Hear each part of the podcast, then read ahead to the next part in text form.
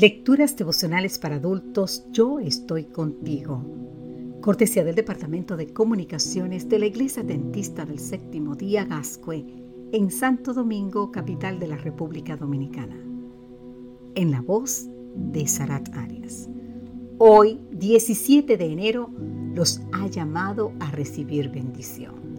Primera de Pedro, capítulo 3, versículo 9 nos dice, Dios los ha llamado a a recibir bendición.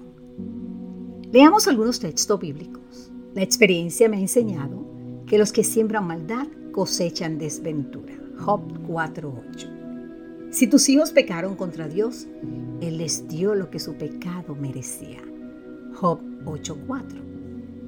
Quien diera que Dios hablara, que abriera para ti sus labios y se declarara los secretos de la sabiduría, que son de doble valor que las riquezas, sabrías entonces que Dios te ha castigado menos de lo que tu iniquidad merece. Job 11, 5 y 6.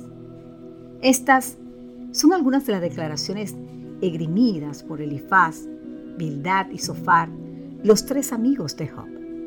Durante casi 30 capítulos, estos personajes defendieron con vehemencia su postura. Dios estaba castigando a Job por sus pecados, así pensaban. Razonaban que si Job hubiese sido inocente, nada malo le habría ocurrido. Sin embargo, al final del libro aparece Dios y les dice, le dice a Elifaz, estoy muy enojado contigo y con tus dos amigos, porque no dijeron la verdad acerca de mí, como lo hizo mi siervo Job. Te invito a leer el, libro de Job capítulo 42 exactamente versículo 7 en esta parte, pero te invito a leer el libro completo de Job. Los abanderados de la ortodoxia religiosa estaban equivocados y Job era el único que estaba en lo correcto.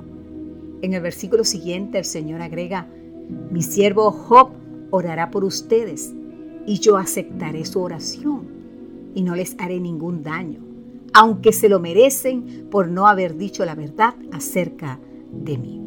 Así aparece en el versículo 8 del capítulo 42 de Job. De hecho, si leemos Job 42, 8, veremos que tres veces Dios identifica a Job como mi siervo. Job era diferente y como mi siervo de Dios era su responsabilidad orar por quienes lo habían tratado con crueldad. Esa oración produciría un cambio de estatus en Job puesto que tras haber orado por sus detractores, fue liberado de su aflicción y Dios le multiplicó todo lo que había tenido. La oración por sus adversarios no solo les trajo bendición a ellos, sino que también acabó siendo una gran bendición para Job. Querido amigo, querida amiga, la experiencia del patriarca nos enseña que cuando nos sintamos tentados a tratar mal a quienes nos, nos han herido, hemos de detenernos y recordar este pasaje. No devuelvan mal por mal, ni insulto por insulto. Al contrario, devuelvan bendición, pues Dios los ha llamado a recibir bendición. Así está este versículo en 1 de Pedro capítulo 3, versículo 9. Y recibiremos bendición cuando, como hizo Job, dediquemos tiempo para bendecir incluso a quienes nos han juzgado mal o nos han tratado con crueldad.